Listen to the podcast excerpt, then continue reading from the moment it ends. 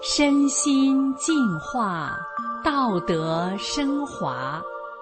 现在是明慧广播电台修炼故事节目。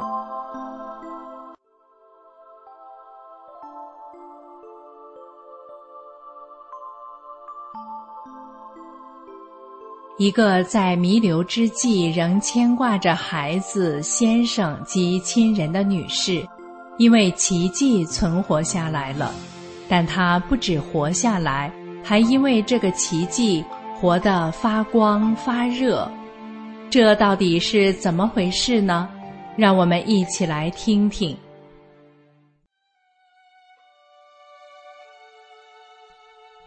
我曾经是一个无名热患者，体温一直是在三十七度三到三十七度八之间，而且我觉得我的脑袋里。好像有一根筋，它就是疼的。我的头不动不晃不疼，一动一晃就疼。我走遍了省内的各大医院，都查不出发烧的原因。我睡觉时常常伴有一阵冷一阵热，冷时我盖多少被子都冷，热了我把被都掀掉了还热。这导致我根本无法入睡，中西医包括针灸治疗都没有太大的效果，我常年都离不开各种安神丸、汤药来维持睡眠。祸不单行的是，我生孩子时，婆婆病重住院，妈妈也倒在了病床上，月子里的我也因高烧去了三次医院。所以我又落了个眼睛疼的月子病，我的眼睛疼起来又干又痒，又疼又闹心，而且又红又肿，不能看电视，不能看报纸，不能认真看东西，写字不能超过几分钟，更不能流眼泪等。而且从那时起，我不能正常睁眼睛了，只能眯着眼睛。一九九八年，四十一岁的我因为小产，身体更虚弱了，我也彻底失眠了，什么药都不管用，加上无名热导致的体虚无力，我又吃不下多少东西，身体弱的腿都有些站不稳，走路都要丈夫或孩子扶着，而且一天比一天严重。我的精神都有点恍惚了。有一天晚上，我吃了三片安眠药，躺在床上一点睡意都没有。我又吃了四片安眠药，这时我整个人像木头一样僵硬不能动弹，可心却还是明明白白的。我害怕了，我想这下我可没救了。接下来只有死路一条了。这时，我想到了妈妈、丈夫和孩子。面对死亡，我怕了，我不想死。我求上天、神佛，如果能再给我一次生存的机会，我一定会好好的珍惜，好好的待我身边所有的人。一种求生的愿望和难舍的心，我开始努力的吃东西、喝水。可是，不管是饭还是水，到我嘴里咽下去都很费劲。我意识到了，我身体中的器官都在下降了。我拿起笔和纸，准备写下我的感受和我心中的挂念。我打算写两份，一份给妈妈，一份给丈夫。我开始写遗书，可能因为长期失眠，我的手是颤抖的，笔尖随着我的手抖动，以至于我一次只能写几句话。我把断断续续写好的两份遗书放到了一个笔记本里。告诉了孩子，我不敢告诉丈夫，怕他挺不住。孩子比较内向，我嘱咐他：妈妈要是走了，你千万不要想妈妈。你要是想妈妈，妈妈会更痛苦的。妈妈这些年就是因为有了你，为了你，才与病魔抗争，活到了今天。如果没有你，可能妈妈早就没有勇气、没有信心活到今天了。孩子听了我的话，流着泪说：“妈妈，我不想你，我就想妈妈去了一个最最美好的地方了。”听了孩子这番话后，我不说话，不睁眼睛了，我开始闭目养神。想把自己这最后微薄的时间和力气留住，最后好多看孩子一眼。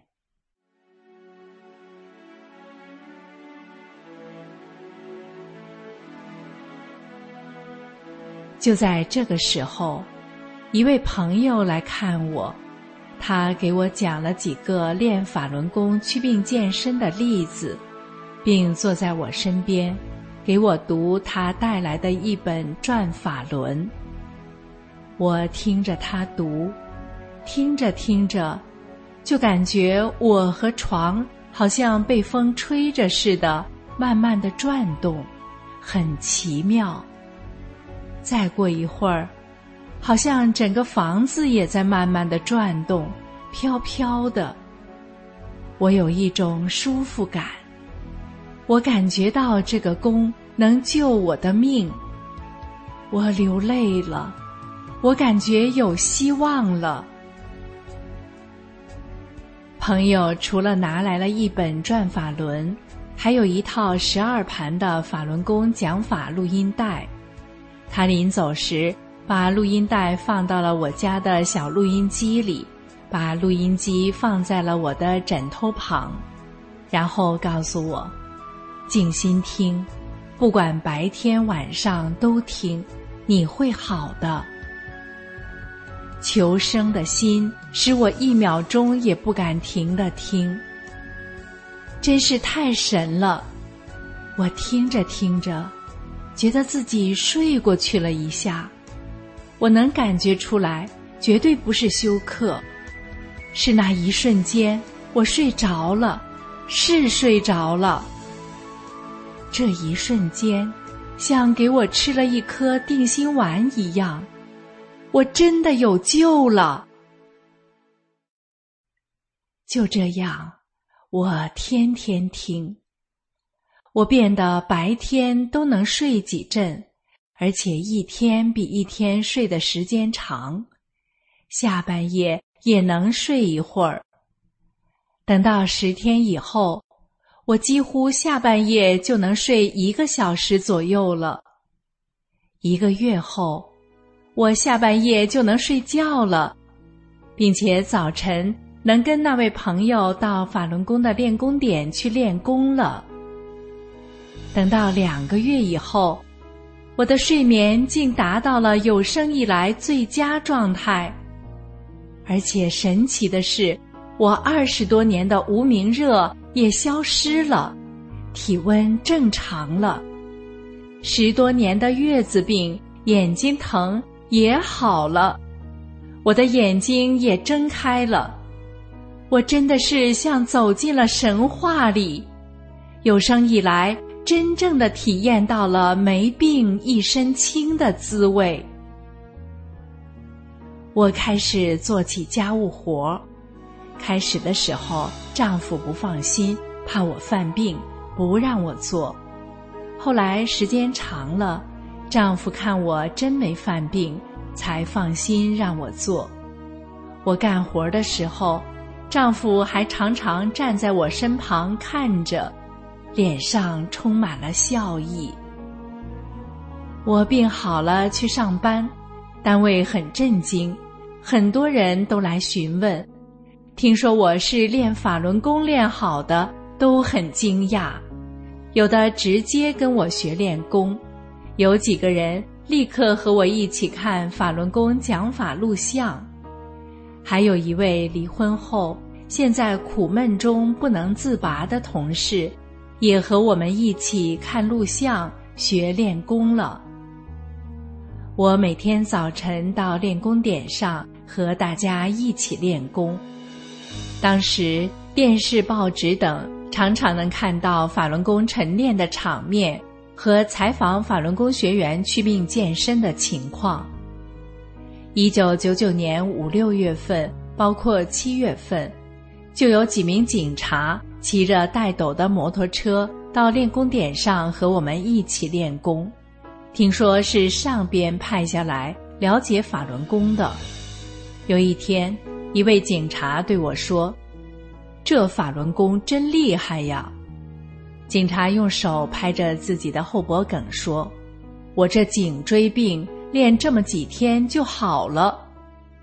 我听了，也把我练功前后的变化讲给警察听，并提醒他把这些神奇的功效汇报给他们的上级领导。他不住的点头答应。然而，在一九九九年七月二十日的早晨，竟然发生了所有的法轮功辅导员。全部被绑架抓捕的事件，我惊得目瞪口呆。面对空荡荡的练功点，我带着无限的不解、压抑回到了家。我找出了我二十多年来数不胜数的厚厚的病历，怀着对国家各级领导人的信任，来到了省委门前，想要说出。自己曾经在弥留之际起死回生的亲身经历，可是盼来的却是警车、警察和像墙一样的大客车，将我们送到了区体育场，再由单位接回看管。到单位后，孩子来找我，处长就让我回家了。回家后。我觉得好像天都塌了一样，世道都变了。我不住的流泪，孩子也呜呜的哭了起来。我们抱在了一起哭。丈夫在外地出差，听说此消息，也是连夜往回赶。修炼法轮大法后，我明白了，修炼人首先必须从做好人做起。做事先考虑别人，用善去融化一切，不能以恶制恶。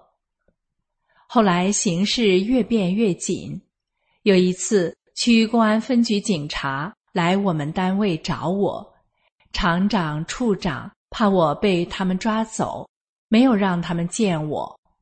有几位外厂的厂长也来看我，很担心我。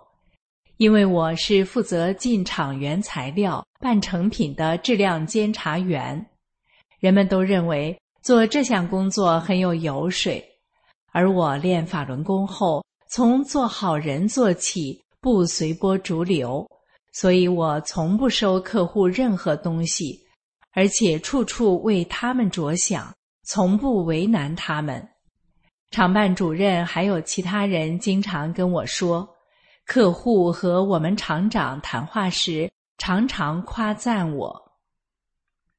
一天，厂办主任告诉我，他去局里开会，局里负责迫害法轮功的领导要求各单位务必把所有练法轮功的全部转化，不准任何职工练法轮功，不转化一律上报。厂办主任说。人家去病健身也不让，这不是不讲理吗？局领导听了，当场拍桌子，要将厂办主任抓起来。事后，厂办主任语气低沉的对我说：“上边老有让你们脱离法轮功、不练法轮功的表，让你们填写，我都没有让你填写，都是我替你写的。”常办主任还嘱咐我：“你一定要好好练法轮功，千万别忘了你的变化，我是看着的。等我退休了，我跟你一起练。我们老子老妹的，到老的时候能有一个健康的身体，不给孩子添麻烦，就是无价的了。有一天，一个车间材料员跟我说，他的一位记者朋友告诉他说，现在领导硬性规定全部围绕法轮功报道，所以这记者每天都到各医院去找住院的患者，让患者冒充是练法轮功的，并且按照他们事先准备好的污蔑法轮功的台词接受采访。如果患者同意配合这样做的，就给报销所有的住院费用。后来，电台、电视台、报纸、刊物，几乎所有的宣传工具，全都铺天盖地的对法轮功进行歪曲报道、栽赃陷害。我看了，心都碎了。我不明白，为什么我一生中最崇拜的党。竟变得如此荒唐无理，没有了一点人性，眼睁睁的把我们这些练法轮功、祛病健身、只想做好人、做健康的人，推向政府的对立面，视为敌人。二零零一年大年三十前，单位一片恐慌，不时的传来警察协同街道来单位，当众绑架打法弟子。那天下班前，全场就剩下我一个没被绑架了。处长一直在我的办公室里，眼神里充满了恐怖和担忧。同事的一位比我小的女同事坐在我身边，紧紧地抱着我的胳膊。分厂的保卫处负责人也来了，厂长也不时地打来电话询问，空气都显得格外的紧张。下班分手的时候，处长还不放心的对我说：“警察要去你家里抓你，让你写啥你就写啥，可千万别让他们抓走，别吃眼前亏啊！”同办公室的同事和那位保卫处的负责人一直目送我很远。下班后，我直接去了丈夫的销售公司。我们一同去买过年的鞭炮，回家一进门，看到警察已经在我家等候了。当时孩子也在家，警察看到我之后，威胁着对我说：“你想好了是在家过年，还是上马三家教养院过年去？要想在家过年，就写个保证书，就两条：第一条，保证不去北京。”过年期间不去，以后也不去。第二条，必须保证不练法轮功了，和法轮功决裂。然后，警察又转话题，手指着孩子说：“你说你儿子多好，你练的哪门子法轮功？你要再练下去，告诉你，你儿子将来大学都上不了了。你这不是把孩子毁了吗？”孩子听到这里，马上说：“如果妈妈能有一个健康的身体，我上不上了大学，我不会怨妈妈。”接着，我也跟警察讲了我练法轮功前的身体状况和练法轮功后的变化，但警察还是一定要我写保证书，还说不写他就逮捕我，把我送马三家教养院去。警察说。他还可以得到一笔奖金。孩子听着急了，对警察说：“你不能逮捕我妈，更不能把我妈送马三家教养院去，那里是坏人和犯人去的地方。我妈不是坏人，更不是犯人。另外，你知道不知道，马三家教养院将十八名女大法弟子衣服扒光，投进男牢，被男犯人凌辱。”已曝光全世界了，我不许你把我妈妈送到那种地方去。警察听到这里，直直的看着孩子，停顿了一会儿，他方才开口说：“我不把你妈送到那地方去，不把你妈送到那地方去。”然后他就开门向门外走去。八天后。也就是二零零一年的大年初七，中央新闻电视报道了震惊全国的天安门自焚伟案。我们大法师父早就讲过，自杀是有罪的。大法弟子因为修炼而获得重生，是多么珍惜这修炼的机缘啊！能去自杀吗？这不是愚弄人民吗？我原本是一个快死了的人，我害怕失去我的孩子、先生及亲人，是大法赐给我第二个生命。让我保住了一切，让我能以真善忍在家庭和单位做一个好人。现在，面对这般对大法的歪曲污蔑，我怀着做人的良知，我做了一个决定，我走向了天安门广场，在广场上，我喊出了大法弟子的共同心声：“法轮大法好。”听众朋友，今天的故事就为您讲到这儿，谢谢您的收听。